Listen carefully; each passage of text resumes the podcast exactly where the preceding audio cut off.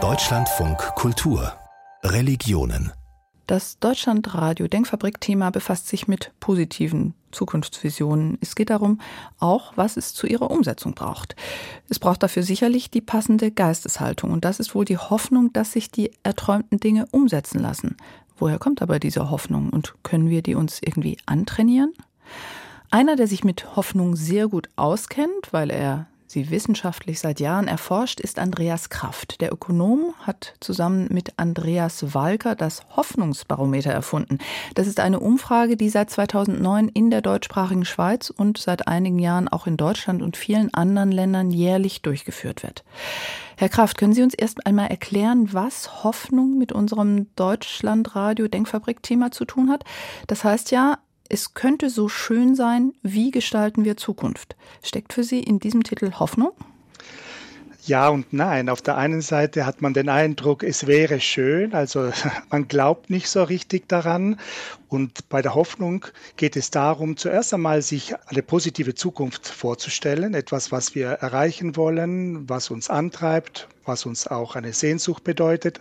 Aber gleichzeitig müssen wir auch daran glauben, dass es überhaupt möglich ist, wenn nicht unbedingt wahrscheinlich.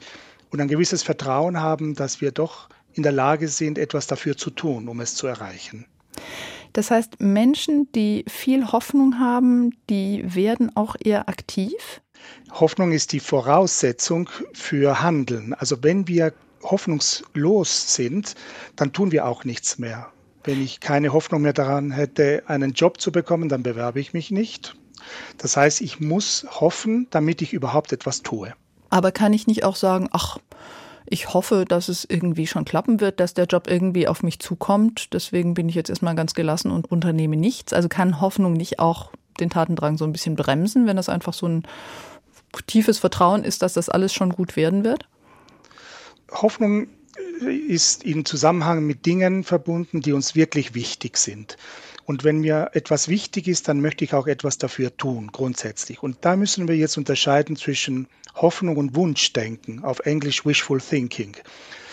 Wenn wir nicht der Ansicht sind, dass wir grundsätzlich etwas tun können oder dass wir völlig den externen Gegebenheiten unterlegen sind, dann kann es sein, dass wir eben in eine resignative Funktion, eine resignative Haltung kommen und das mindert dann wiederum die Hoffnung. Und welche Rolle spielt jetzt die Religion oder vielleicht breiter gefragt die Spiritualität bei der Hoffnung? Sind gläubige Menschen grundsätzlich hoffnungsvoller? Können Sie das aus Ihren empirischen Erhebungen irgendwie ablesen? Ja und nein. Auch wieder hier muss man differenziert anschauen. Hoffnung ist ja der Wunsch nach etwas Gutem in Verbindung mit dem Glauben, dass das möglich ist. So, jetzt sind unsere Möglichkeiten in der Regel ja begrenzt. Auf der einen Seite wollen wir etwas dafür tun, auf der anderen Seite merken wir, dass wir an Grenzen stoßen. Menschen, die an eine höhere Macht glauben, die erstens gutmütig ist, dass sie liebevoll ist. Eine Macht, wo ich denke, die wird mir helfen in meinem Leben. Und auch eine allmächtige Macht die haben es natürlich leichter, weil die können sagen, ich tue, was möglich ist und das Unmögliche, das überlasse ich dann Gott oder dieser höheren Macht. Die Zahl solcher Menschen nimmt vermutlich ab, weil man ja feststellt, dass immer weniger Menschen zumindest in den traditionellen Religionsgemeinschaften noch verwurzelt sind. Die Zahl der Kirchenaustritte steigt immer weiter in die Höhe. Merken Sie das auch bei Ihren Erhebungen, dass also dieser religiöse Faktor für Hoffnung geringer wird? Ja, auf der einen Seite ist die Religiosität, Spiritualität der Menschen zurückgegangen in den letzten Jahrzehnten. Aber irgendwo gibt es auch so ein Urglaube oder so eine Art innere Spiritualität, wie zum Beispiel, wenn ich die Menschen frage, was sind die Quellen der Hoffnung, was gibt ihnen Hoffnung, dann sagen alle, viele Menschen an erster Stelle schöne Erlebnisse in der freien Natur. Also dort, wo man sich mit etwas Größerem als sich selbst verbunden fühlt in der Natur, in einer wunderschönen Landschaft, dort, wo eben etwas Übersinnliches, wenn man so will, auch erlebt wird, dort erkennt man, dass auch die Quelle der Hoffnung extrem stark ist. Aber Sie, wenn ich das richtig sehe, in Ihrem Fragebogen gibt es dann auch die Möglichkeit anzukreuzen, Quelle der Hoffnung für mich ist es zu beten oder in eine Kirche oder einen Tempel oder so zu gehen. Und das kreuzen eben nur noch wenige Leute an? Das ist so. In dieser formellen Form Spiritualität und Religiosität zu leben, das wird immer weniger praktiziert, zumindest in Deutschland, in der Schweiz, in Mitteleuropa. In anderen Ländern ist es allerdings anders. Und wir haben festgestellt, dass in Ländern, wo eben diese auch formelle Religiosität oder explizite Religiosität stärker ist, dort sind die Menschen aber auch hoffnungsvoller. Man könnte aber ja auch denken, Judentum, Christentum und Islam zumindest haben ja auch eine starke Jenseitsorientierung. Also man lebt hin auf ein Leben, ein ewiges Leben bei Gott. Also das ist eigentlich das Ziel der Hoffnung und das Sein in der Welt kann ja auch als ganz negativ entweder empfunden werden oder auch empfunden werden als etwas, was sowieso vorherbestimmt ist. Also als ja, Schicksal, an dem ich nicht viel ändern kann und die Hoffnung ist dann das Jenseits und das kann einen ja dann auch wieder stark lähmen, auch mit einem religiösen Hintergrund, oder? Ja, das ist nicht nur im christlichen Glauben und im jüdischen und im islamischen Glauben so, sondern vor allem im Hinduismus und im Buddhismus, wo das Gesetz eben der Ursache und Wirkung gilt. Und da sind halt heutzutage sehr wenige Menschen, die noch eben diese Grundhaltung haben, zu sagen, okay, mein Dasein ist nur von Leid und Not gekennzeichnet. Das war ja die eigentlich die Frühantike, die so gedacht haben. Und ich kann eh nichts tun. Und zum Beispiel der christliche, der jüdische, auch der islamische Gott ist ja ein Gott, der uns nicht nur im Jenseits begegnet, sondern der uns auch schon im Hier und Jetzt unterstützt. Sei es Moses beim Exodus von Ägypten, sei es ähm, Christus und eben die Heilung der Menschen, die krank sind. Also ist immer auch ein Bezug zur Realität, zum Diesseits. Was man aber auch manchmal sehen kann, ist, dass gewisse Menschen eben diese apokalyptischen Gedanken im Kopf haben und denken eben, der Weltuntergang kommt jetzt und dieser Weltuntergang ist irgendwie religiös bestimmt. Aber nach dem Weltuntergang kommt ja das Reich Gottes in der Religion und äh, das vergisst man oftmals. Das heißt, Menschen, die sich stärker auf diese apokalyptischen Gedanken äh, fokussieren, die es ja auch wirklich äh, auch in der Bibel gibt, die haben möglicherweise Schwierigkeiten, die positiven Zukunftsvisionen zu entwickeln und Hoffnung zu entwickeln? Ja, das ist so. Ähm, wir haben das sehr explizit während der letzten Jahre in der Pandemiezeit gesehen, wo eben die negativen Zukunftsvisionen entstanden sind, dass eben die Welt jetzt untergeht oder eben auch die ganzen Verschwörungstheorien. Und wenn wir eben uns auf das Negative fokussieren, das kann aus dem Diesseits, aber auch aus dem Jenseits kommen, dann mindert das die Hoffnung. Deswegen machen Sie ja auch ganz bewusst ein Hoffnungsbarometer und kein Angstbarometer, um eben die Leute auch dazu zu bringen, über diese positiven Seiten nachzudenken. Genau, Angst und Hoffnung sind die beiden Seiten derselben Medaille. Gäbe es keine Angst, so bräuchte es eigentlich gar keine Hoffnung.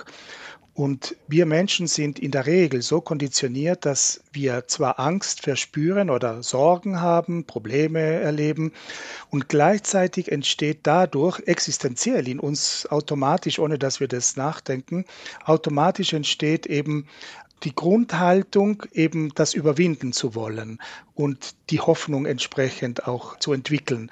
Während Angst die Fokussierung ist auf das, was alles schlecht laufen könnte und damit eben den Überlebensdrang des Menschen aktiviert, ist Hoffnung die Frage nach, wie können wir uns denn überhaupt weiterentwickeln. Also Angst ist Überlebensmodus, Hoffnung ist Entwicklungsmodus, Weiterentwicklung hängt dieser Entwicklungsmodus aber nicht auch damit zusammen, wie materiell abgesichert ich bin und was für Erfahrungen ich mache? Also wenn ich irgendwie gut kommunizieren kann, angesehen bin in meiner Arbeit, in meinem Umfeld, Dinge durchsetzen und umsetzen kann, dann habe ich doch viel mehr Hoffnung, als wenn ich in einem Kontext lebe, der von Armut und Hilflosigkeit geprägt ist, wo ich denke, sind sowieso alle korrupt, da werde ich nie was schaffen oder werde ich nie irgendwo hinkommen.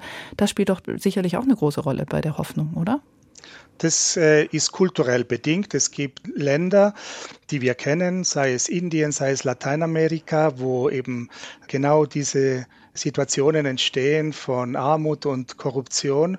Und interessanterweise schöpfen die Menschen in diesen Ländern Hoffnung aus ganz anderen Quellen, nicht aus einer ganz äh, persönlichen Quelle des Selbstvertrauens und, und der materiellen äh, Grundlagen dafür, sondern es sind die sozialen Beziehungen, die Gemeinschaft, zumindest die familiäre Gemeinschaft, die extrem dazu hilft, eben auch in solchen Ländern besonders hoffnungsvoll zu bleiben. Und interessanterweise sind Menschen in Lateinamerika hoffnungsvoller als wir hier in Zentraleuropa. Und ist da auch wieder Religion ein stärkerer Faktor, würden Sie sagen, in diesen Ländern? In Lateinamerika auch, aber nicht so stark, sondern vor allem in Afrika. In Afrika haben wir festgestellt, sind die Menschen auf der einen Seite viel sozialer, ihnen ist eben der soziale Zusammenhang, die Gemeinschaft sehr wichtig und gleichzeitig haben sie einen stärkeren Bezug zu eben dem spirituellen, religiösen Quellen, die laut ihren Angaben in den Umfragen ihnen sehr viel Kraft und Hoffnung geben.